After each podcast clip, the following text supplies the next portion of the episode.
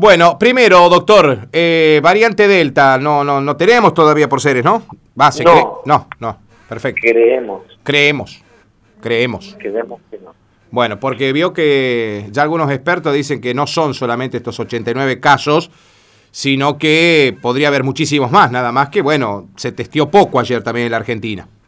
Sí, sí, los asesores de infectología de Presidencia de Nación también creen que seguramente ya hay circulación comunitaria porque el primer caso se notificó hace tres meses. Claro, claro. ¿eh? Sí. O sea, ahora están saliendo las noticias porque se están haciendo las secuenciaciones genómicas, digamos, Sí. empiezan, pero esto ya está circulando.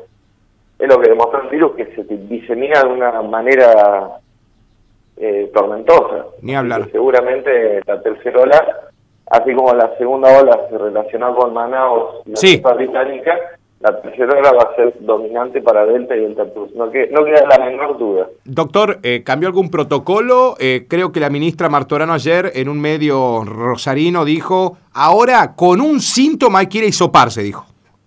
Bueno, formalmente con el protocolo del Comité de Infectología y Epidemiología de la provincia no se nos ha transmitido nada. El último fue a finales de mayo, principios de junio, en el cual se dejó claramente establecido. Nosotros ya lo veníamos haciendo de marzo, de no de no esperar 72 horas para hisopar un paciente con síntomas, Ajá. hisopar el mismo día. Ajá.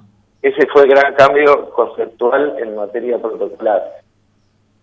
Un solo síntoma para hisopar era exclusivamente para el personal de salud. Si ahora vendrá algún cambio que involucre a toda la comunidad, Mm. y bueno, Habrá tenemos que- que, sí, llevar a la par, por supuesto, de eh, mayor dotación de insumos de testeo para hacer testeos masivos, básicamente. Sí. Usted, usted me- decía, me decía ayer, hablando de testeos, doctor, que se testearon 55 personas ayer. Dieron 15 Sí. positivos, ¿no? Mm. Exacto. Sí. Y dos positivos más eh, pertenecientes a otra localidad de otra provincia, Sí. que eh, se notificaron en, en su respectivo distrito, digamos. no ablanda, doctor, ¿eh? No se ablanda, ¿eh? No, no, no, para nada. No. No, no, es, es una meseta que quedó totalmente amesetada la segunda ola en Ceres. Ujú, ujú. Y lo temido es que se solape con la tercera ola. Claro, claro, Ese es claro, lo temido. claro. Porque, bueno, nuestro internado de siete personas eh, no, no, no es- eh, fue transitorio tener cero pacientes internados por una cuestión de dos o tres días. Si bien el área COVID-1 ya estamos prácticamente por entrar a un mes, o sea, el área de crítico de los ventilados de alto Sí. flujo, Ujú. estamos por estar casi al mes de que no se internó más nadie en Claro. este sector. Esto Ujú. es bueno. Eso Pero es- no es lo mismo, y perdón, yo era, no, va a parar. no es lo mismo empezar una tercera ola sin internados que empezar una tercera ola con 7, 10, 15 internados. Claro, claro. Ahí sería muy complejo el panorama. Doctor, a la par de esto, eh, ¿cómo es la realidad ¿no? que nos está mostrando esta pandemia? A la par de esto, un vacunatorio ya con más de 130 jóvenes que ayer eh, recibieron su vacuna de Moderna, chicos de entre 2 y 17, la gente que con felicidad ya recibió la notificación en las últimas horas, hoy se vacuna con AstraZeneca, eh, segundas dosis, eh, se está esperando ver qué va a pasar con esta combinación de vacunas para la gente que está desesperada con Sputnik 2, doctor. Sí. Bueno, eh, ese es un problema de nación, de todo el país. Nadie tiene la respuesta. Eh, las consultas que hacen hacia la institución, hacia mí, es permanente. Prácticamente es una pregunta por minuto. Cualquier persona en la calle, eh, dentro del hospital, eh, por WhatsApp, por teléfono, por mail, por todos los medios, cuándo llega la segunda dosis, cuándo llega. Nosotros no tenemos eh, ningún tipo de información al respecto, porque la información no baja desde Nación. Y lo único que nosotros sabemos es que evidentemente hay un problema con la segunda dosis, por eso se busca la combinación de vacunas, donde está AstraZeneca, donde está Moderna ahora también incluida, en este estudio aquí a nivel local y se en muchas partes del mundo. Eh, por un lado. Por el otro lado, la noticia de la producción del segundo componente, más de 3 millones de dosis, aquí por el laboratorio Richmond, en Argentina, que empezaría en agosto para su ulterior distribución. es hasta lo que tenemos conocimiento. Doctor, eh, lo voy a sacar un poquito del rubro. Hoy se está vacunando, ya vi mucha gente por, por el nosocomio. Eh, ayer hubo declaraciones que de verdad a mí me sorprendieron en el medio de... Primero quiero felicitarlo, doctor, antes de avanzar con lo otro. Quiero felicitarlo en nombre suyo a toda la gente que armó este muy lindo espacio de lactancia materna, doctor en el mes de la lactancia materna, en la semana donde hay mucha concientización sobre la importancia de dar la teta, eh, de verdad que lo, lo, ponderaron en distintos medios de, de, la región y de la provincia, doctora, lo que publicó el Hospital de Ceres ayer. Eh, felicitaciones, de verdad. Bueno, gracias, gracias. Realmente es, un acto muy tierno. No creo que exista nada más tierno que la lactancia. Eh, fue realmente maravilloso. La jornada lo es porque es hasta el día viernes. Ajá eh, incluso el marco en el cual está presentado es la necesidad de eh, proteger a la lactancia materna como una responsabilidad compartida y compartida eh, en el sentido de toda la sociedad, ¿no? Donde hace un compromiso de la familia, los equipos de salud en todos los niveles, las escuelas, la comunidad misma, los gobiernos, las empresas, mancomunadamente para transmitir un mensaje coherente y contundente de todos los sectores de que tenemos que sostener y acompañar a la familia en el proceso de generar los cimientos de un, un psiquismo y una alimentación saludable. No existe alimento más saludable con la leche y no existe vínculo de unión entre la madre, el hijo y el padre y el hijo de la lactancia. es un acto sublime y que además empieza a cotejar cuál es la situación de la lactancia con la pandemia, porque lamentablemente no podemos fraccionar eh, que todos los niveles han eh, cambiado con el rendimiento de la pandemia. Entonces, eh, es como una entrevista, una, una autoevaluación que tenemos que hacer los hospitales de qué ha cambiado en la lactancia materna en el contexto de la pandemia. Eso es algo que tenemos que autoevaluarnos el día viernes y elevar a la dirección de línea. Qué bárbaro. ¿Usted cree que eh, eso puede haber perjudicado eh, que se dé más, más, más leche de teta, doctor? Mire, la, la tasa de, natalidad no cambió en con la pandemia. O sea, se mantienen los niveles eh, propios de, seres entre público y privado, más o menos unos 34 recién nacidos eh, no solo de Ceres, ¿no? de la región, porque aquí aquí viene de toda la, región. Quizás pre-pandemia eh, venía más gente de Santiago del Estero, ¿no? Sí. Eh, había más, más recién nacidos. por lo cual, se supone que la lactancia que siempre se promueve del hospital, incluso pandemia, no tendría que haber descendido en lo más mínimo. lo más mínimo. Así que no, eh, igual va a ser una autoevaluación compartida por el sector de maternidad, que es el sector que está íntimamente relacionado, para que den su veredicto de, bueno, si han percibido algunas situaciones que, que la pandemia haya incidido negativamente con el tema de la alcance. Pero creo que no, porque es un alto, insisto, el máximo reflejo de amor eh, que puede verse dentro de la institución.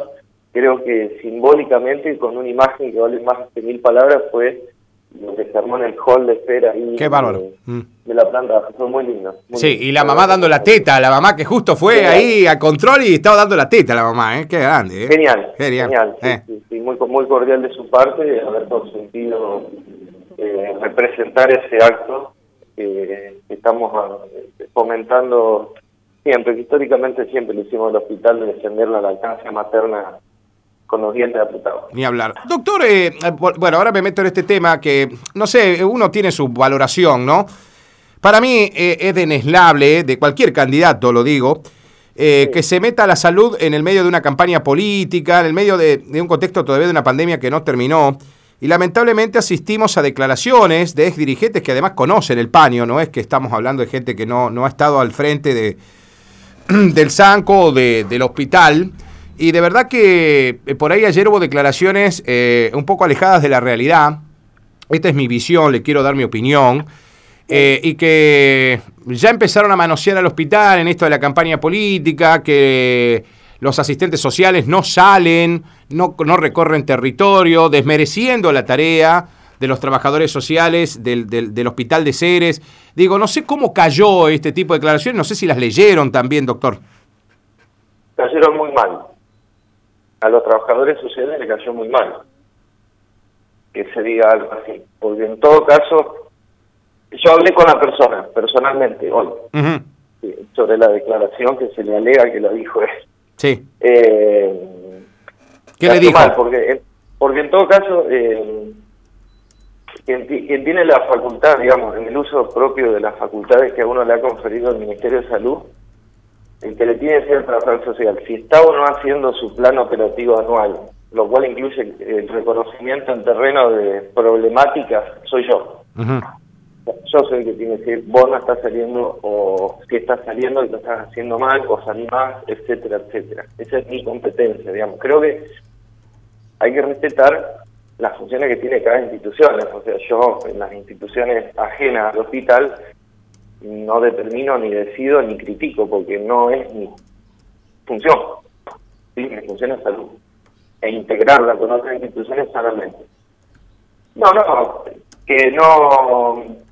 Bueno, hablamos eh, muy cordialmente, como siempre lo hemos hecho, eh, desde que nos conocemos, que fue sacado de contexto, digamos que el medio, el medio de publicación que lo ha transmitido ante la sociedad lo presentó de una manera que es a lo que él no se había referido.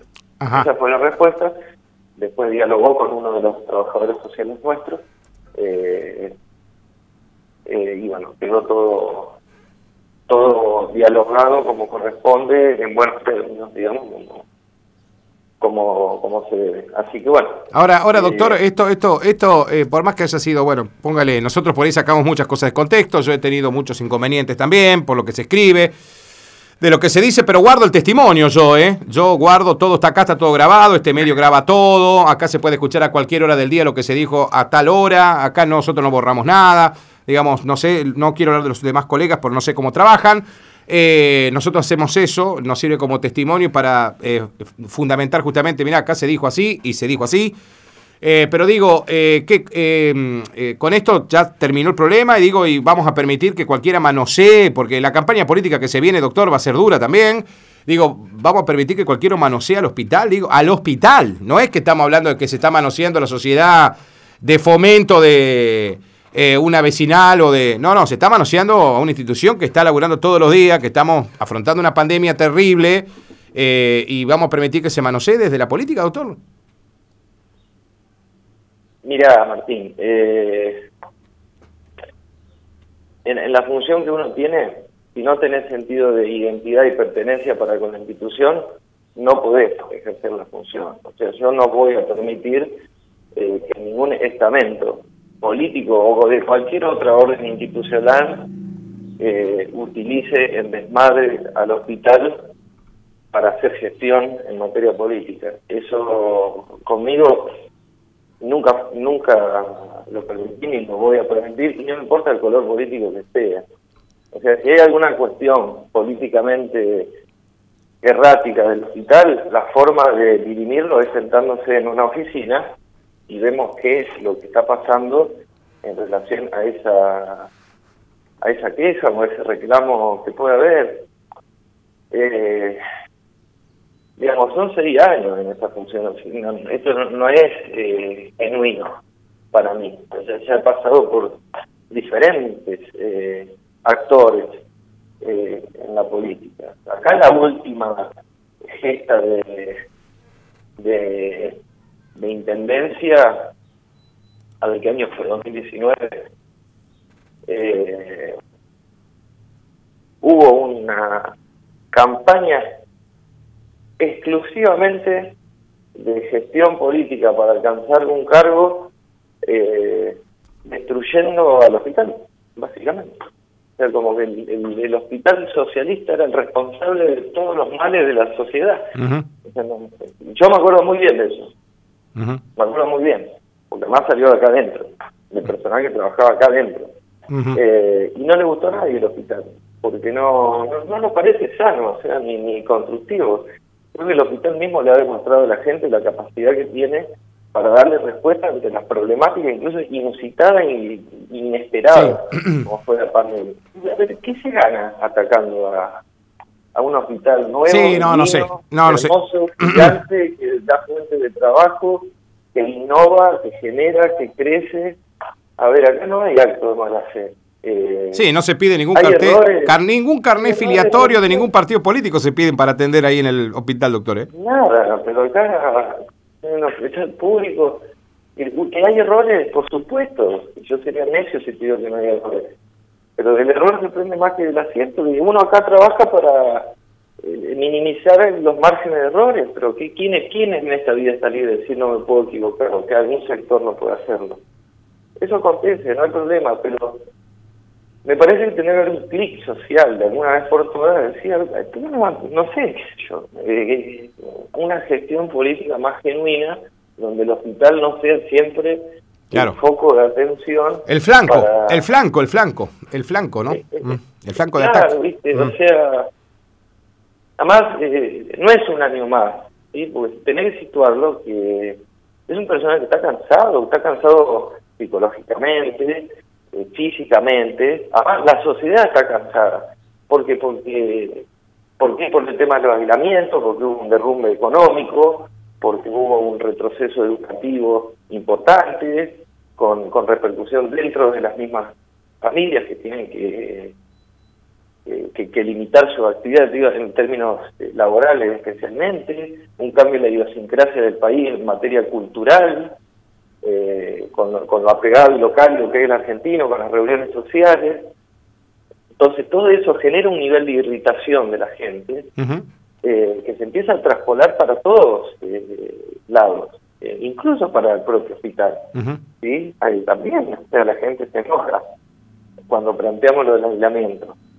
Pero muchas veces parecería se cree que la pandemia terminó, no terminó nada No, no, no, sí. Todo lo contrario, está, tomando, está, está tomando impulso, me parece, doctor. Mm. Así que, eh, en relación a la, a la pregunta puntual, sí. no, no, no me parece sano utilizar acá, para hacer una, una institución nueva, delta, muy bien mantenida, como el día que se inauguró, fue el primero de los grandes hospitales que se generó en un plan estratégico que venía diseñado hace 12 años, que después se hizo en otras, en otras localidades de la provincia, tecnificado, con fuente de trabajo, eh, que no se ha caído abajo en ninguna de sus formas. Eh, ¿Por qué hay que verlo? de buscar el punto negativo para gestionar algo. No, yo creo que hay que salir a defenderlo. Eh, lo digo para cualquier color político. ¿eh? Sí, sí, sí, está bien, está bien, doctor, quedó claro.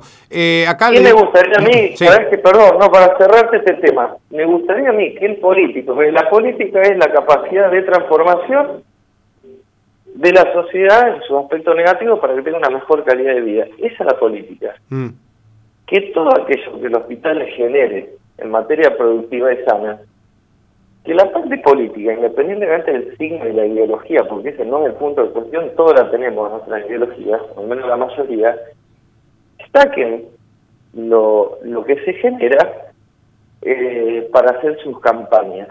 O sea, que, que, se exprima en el sentido de, de, que aquí lo que se genera puede utilizarse para presentarlo ante la comunidad. Eso, eso creo que suma, porque fin de cuentas es un igual, se puede una materia de gestión, cuando quiere lograrlo para la institución, el que tiene la capacidad de transformar y dar el ok, es fin de cuentas el sector político, ¿sí? que es la representación máxima como a, nivel institucional, local o provincial. Sí, eh, tenemos que dejar de pensar que el hospital tiene un color político y que realmente le pertenece a todos, ¿no? Porque de verdad que hay instituciones que yo no digo, no hay nada sagrado, pero hay instituciones que de verdad ya son ponderadas por toda una comunidad. Digo, ponerle un color, una bandera política a un hospital, por más que lo haya hecho quien lo haya hecho y que lo dirija quien lo dirija o que trabaje quien lo trabaje digamos, porque ahí en su enorme cantidad de personal debe haber justicialistas, socialistas, izquierda, y está bien, es claro, doctor, pero está claro, pero yo digo, eh, voy protegiendo esto porque estoy notando como que va a empezar a ser flanco de nuevo cuando hay otras tantas instituciones de las que, de las que no se dice absolutamente nada, no se critica nada, también tienen, son bastiones políticos, pero con el hospital se les agarran todo, digamos. Ahí es como que ahí está el foco, ¿no? Todos apuntamos ahí. Ahí, ahí, al, al hospital. Por lo menos estoy notando eso en la campaña. Ojalá me equivoque, doctor. Se lo voy a plantear a los candidatos cuando tenga la charla. No sé si charlaré con todos o con los que tenga que charlar cuando se quiera plantear el tema del hospital, yo ya tengo mi postura tomada, pero yo personalmente, pueden no compartirla ellos, me importa un bledo, digamos, pero yo, eh, mi postura. Eh, quiero, quiero leerle un par de mensajes, doctor, eh, con respecto a lo que usted está destacando. Acá el mensaje del 126 dice, doctor, usted no tiene que aclarar absolutamente nada. Se entendió muy bien lo que se quiso decir en esa entrevista a la que hace referencia. Felicitaciones por el trabajo del vacunatorio. El 479 me dice, el doctor Boncini no necesita hablar nada. Él habla con su, él habla con su trabajo y se terminó, eh, dice Jorge del 479. El 341, doctor, dice, no, no, no, es mentira, doctor. Dijo lo que se entendió. Inclusive hay un cartel que llegó vía Instagram. Eh, llegó a todos los teléfonos una imagen compartida en grupos de WhatsApp donde dice eso. Y me la vuelven a mandar a la foto, doctor, que creo que usted tiene acceso. Eh, a la foto esa. No, no, no tengo esta canción. Bueno, eh, bueno, esa, esa foto está viralizada en todos lados, doctor, en todos los grupos de WhatsApp. Sí, está ah, y me dice Rodrigo, acá me acaba de aclarar Rodrigo, que está publicada en las redes del partido, en las redes sociales del Partido Justicialista Ceres, está publicado, dice, tenemos el hospital lleno de asistentes sociales y no salen a la calle. Entonces no jodamos, queremos un Estado presente. Bueno, digamos, entonces, ¿cómo es? ¿Se, entiende? Esto es lo que le indigna a la gente, doctor. Eh, está bien. Es la gente que está escuchándonos ahora, lo está escuchando usted y ya se calentó algún oyente también, ¿eh? Eh, sí, el hospital como que se ha convertido en un bastión, doctor. Muy difícil tocarlo. lo que pasa es que yo, le tengo que rendir cuenta a la ministra de Salud. Yo después no le rindo cuenta a nadie. Mi empleadora máxima es la ministra. Y después hay autoridades intermedias. O sea, yo le tengo que rendir cuenta a mi superior. Mi superior es el Ministerio de Salud y, nadie más. Eh, los seis ministros de salud por los que he, sido reivindicado, mis funciones están firmadas por el ministro de salud, no está firmado por ningún político. Mm, está bien. Así que lo que yo tengo que responder en materia de relevamiento del trabajo, del trabajo social, A ver, como que siempre se espera cuatro años para hablar de ciertas cosas, ¿no? Sí. Creo que como sociedad lo tendríamos que darnos cuenta un poquito. Eh, quiero ser crítico, porque el año pasado no se hablaba de los trabajadores sociales. Pero el sí, y creo que si usted toma lección, no los conocen. No, no, pero... Ah. A ver, acá la gente tiene que saber que en materia de, pandemia, por un decreto, una de las trabajadoras sociales no podía venir por, por comorbilidades, ni, ni se hablaba de la vacuna, ni existía la vacuna, y el otro trabajador social que está radicado en otra localidad, no lo dejaban venir. Claro. No lo dejaban pasar la frontera. Sí. Nosotros tuvimos que pilotear un hospital sin trabajador social. Es, a ver, es eh, el trabajo social es el que te refleja la, verdad, y la verdad está en el barrio. Te tiene que solventar un millón de, de, consultas y problemáticas. Que la leche, que el pañal, que el traslado a mayor complejidad, que las drogas oncológicas, y te puedo hacer un relevamiento eterno, informes eh, socioambientales, condiciones de vivienda deplorables. Tienen un, tremendísimo trabajo, tienen un relevamiento del terreno eh, sobre la dificultad en acceso a turnos por parte del hospital. Eh, lo pasa también, depende con la mirada política que lo quieran plantear, ¿no? Porque después el trabajador social sale al barrio, sí. ¿sabés qué pasa del otro lado? Sí están haciendo política. Sí, te dicen esa. Uh, vivo, el trabajador social del hospital, andan haciendo política, lo de Luisina Giovannini. Sí, así, de, así es. Exactamente. Sí, sí, doctor, me extraña. Eh, hace muchos años que hacemos esto. ¿eh? Ahora, Yo que planteé para una cuestión de neutralidad, pensando en salud, pensando exclusivamente en salud, de hacer reuniones como Salísimo, en el barrio Re, con la vecinal ¿sí? Entonces fui yo, la vecinal, con una de las trabajadoras sociales, nos juntamos con la gente de la vecinal y dijimos, a ver, ¿cuál, ¿cuáles consideran ustedes que son sus, sus principales problemas de salud? Y nos dijeron el acceso a cómo inscribirse a la vacunación. Perfecto. Identifiquen a esas personas y las mandan al hospital y así nos inscribimos. Perfecto. Punto. Está bien. Eh, y así tiene que, entonces, para no estar con esa cuestión de que uno tiene va casa por casa en un año electoral y se malentienda, nos juntamos con la vecinal, a sabiendo a qué vamos, que nos diga, ¿qué problema ustedes consideran que tiene el barrio y que el hospital eh, no les está dando respuesta? Bueno, esta vez fue el acceso a cómo inscribirse eh, a, a vacunas. Bueno, fue una manera que traté de buscar para que no salte esta cuestión de que uno va al barrio Hace política, sí. Eh, doctor, eh, la última. Le voy a leer un mensaje de los cuatro o cinco que han llegado de manera eh, consecutivas.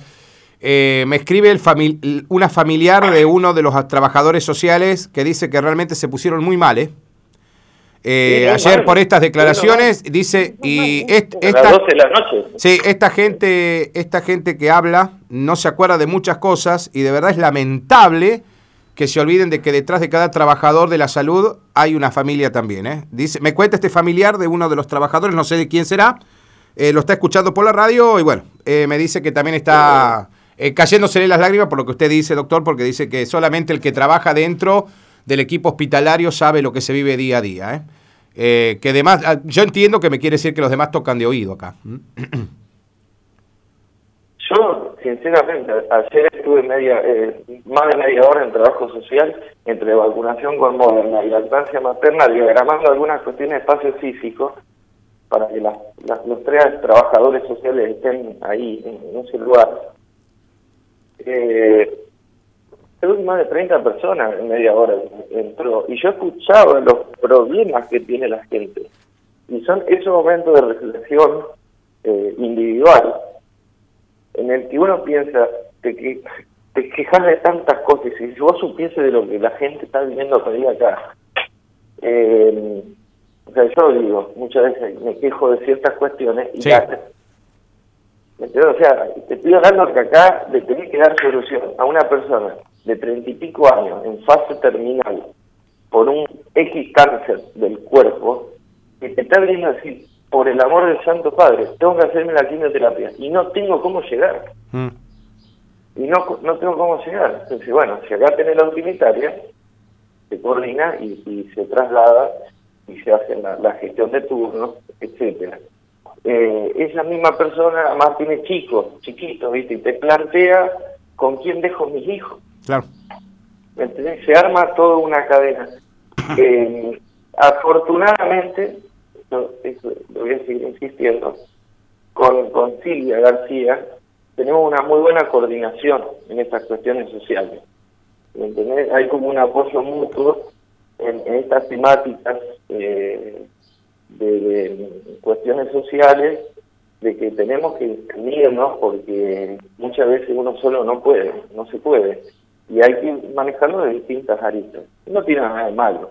Después si lo quieren poner en plan político, pónganlo pero acá está planteado de. No, pero primero la gente, doctor. No, primero la gente. No, ni hablar, ni hablar. de salud para la comunidad. Ni hablar. Después, si lo quiere poner en contexto, y bueno, yo sinceramente. Bueno, en eso ya no sumo. Eh, doctor, eh, le agradezco que nos haya atendido la mañana. gigante, saludo a toda la audiencia, eh, como siempre, son muy cordiales. Y, y bueno, eh, sigan cuidándose, que esto no pasó, la tercera ola va a venir eh, todos unamos fuerza para que la segunda dosis Sputnik llegue, que es lo que nosotros mismos estamos rogando también, no pidiendo porque no sabemos a quién pedírsela, sinceramente. No creo que si mandamos un mail a nosotros no contesten. Eh, vacuna, testeo, aislamiento y cuídense, se tiene que cuidar, la gente se tiene que proteger, que esto no pasó. Ya va a pasar, pero todavía no.